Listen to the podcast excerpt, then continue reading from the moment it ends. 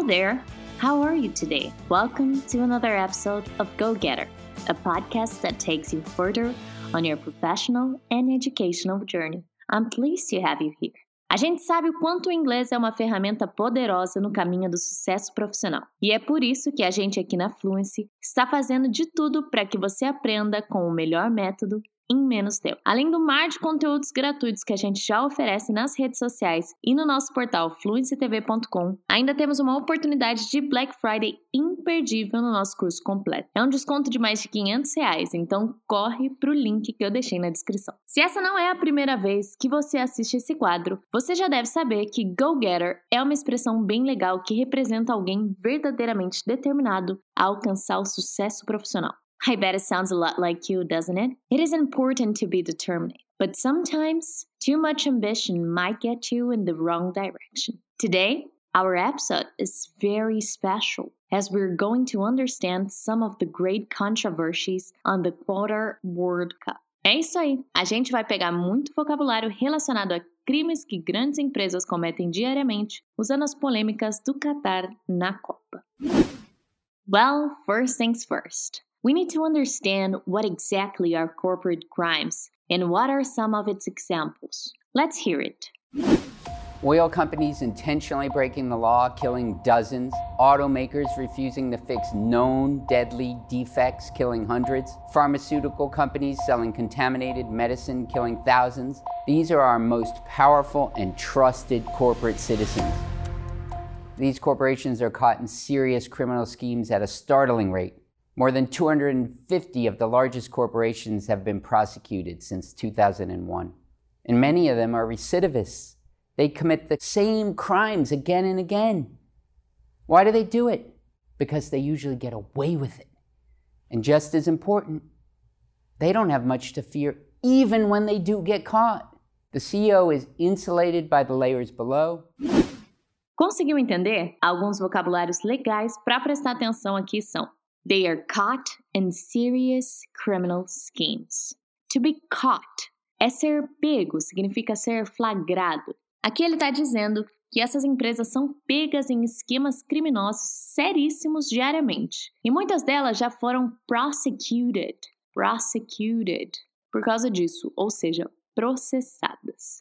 Muitas, inclusive, são recidivists, recidivists, ou seja, são reincidentes, elas cometem o mesmo crime de novo e de novo e de novo. Mas quase sempre, they get away with it. Essa é uma expressão bem legal. Ela é usada para dizer que alguém se livrou de uma situação, que passou ileso por ela. Vamos ver um pouco dessa realidade de impunidade de grandes corporações na Copa do Catar, enquanto a gente conhece mais quatro tipos de corporate crimes.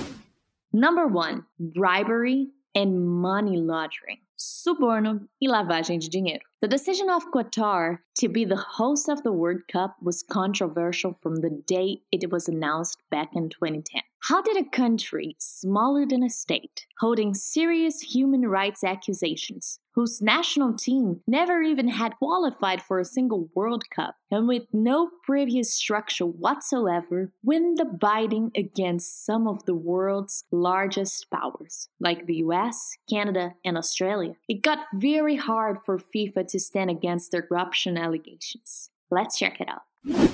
It's December 2nd, 2010, and the International Federation of Association Football, or FIFA, gathered in Switzerland to announce which country would host the 2018 and 2022 World Cups. And they had assembled a powerful audience.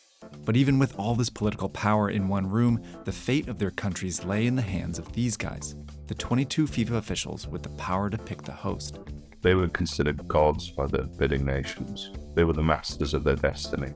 But many of these men have been accused of abusing their power. And this was the moment they took it a step too far.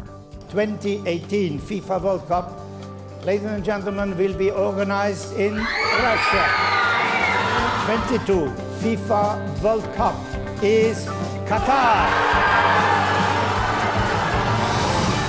The decision is still one of the worst decisions made by a sporting organisation. It was a catastrophe for FIFA. They've had their whole legacies called into question. The announcement set off a cascade of events that rocked the world of football and nearly broke FIFA. A rampant and deep-rooted corruption. corruption and widespread corruption in the racketeering and money laundering. How did FIFA go from organizing one of the most beloved sporting events in the world to corrupting it? E aí? Esse repórter fala de uma forma bem clara.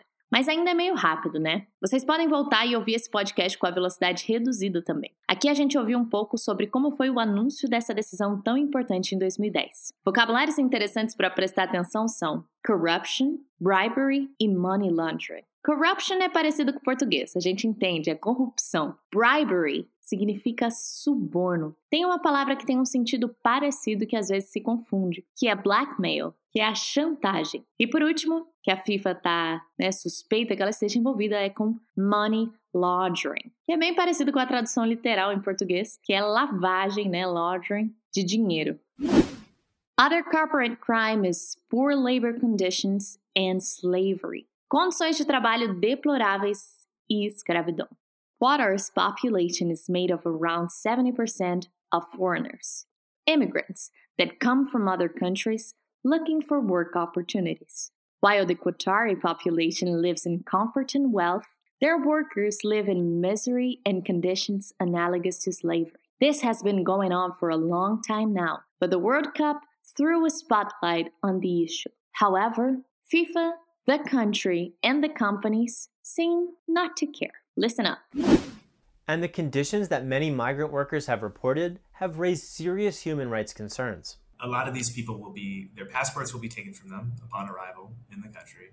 Uh, they will not be returned to them uh, until they submit, until they finalize their contracts. It's very arbitrary, and they're basically under control of the person or employer or agency that holds their contracts. Sometimes they have to pay exorbitant fees just to get a job, at which point they are paid very, very little. Um, you know, their the housing conditions uh, reported have been very, very bad in some cases. Uh, tons of people cramped into tiny, kind of squalid living accommodations. Um, and there's been a lot of deaths.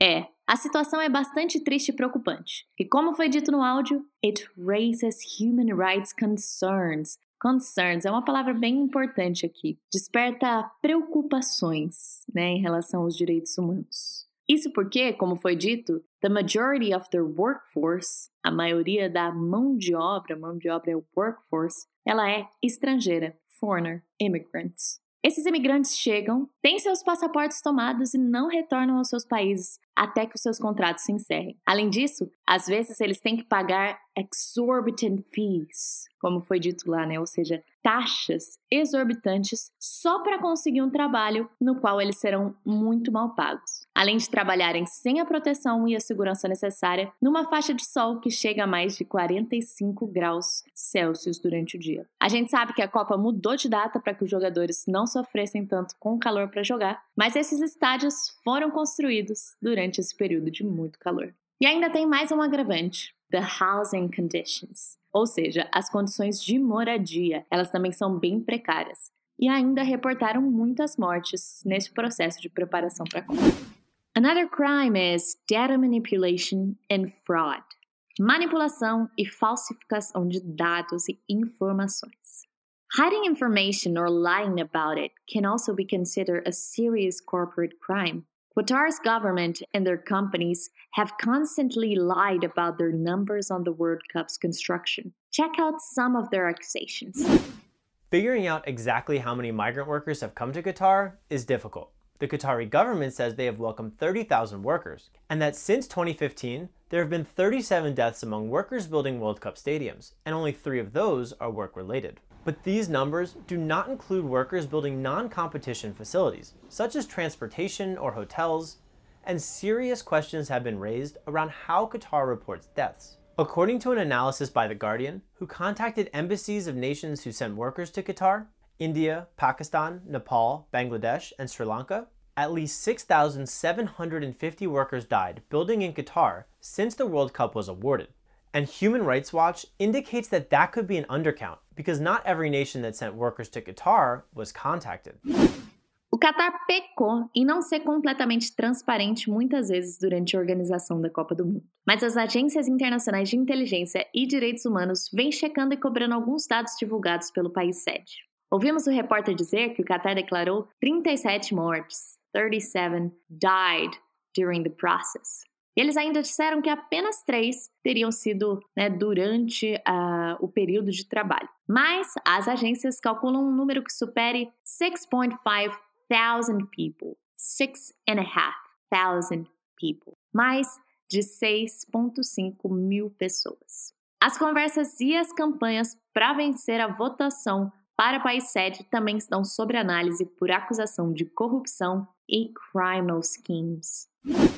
So, did you enjoy learning a bit more about the World Cup and corporate crimes? Me conta lá no Instagram, @fluencytvinglês, onde inclusive você acha muito mais conteúdo gratuito como esse. And that's where I say my goodbyes. See you e vai Brasil!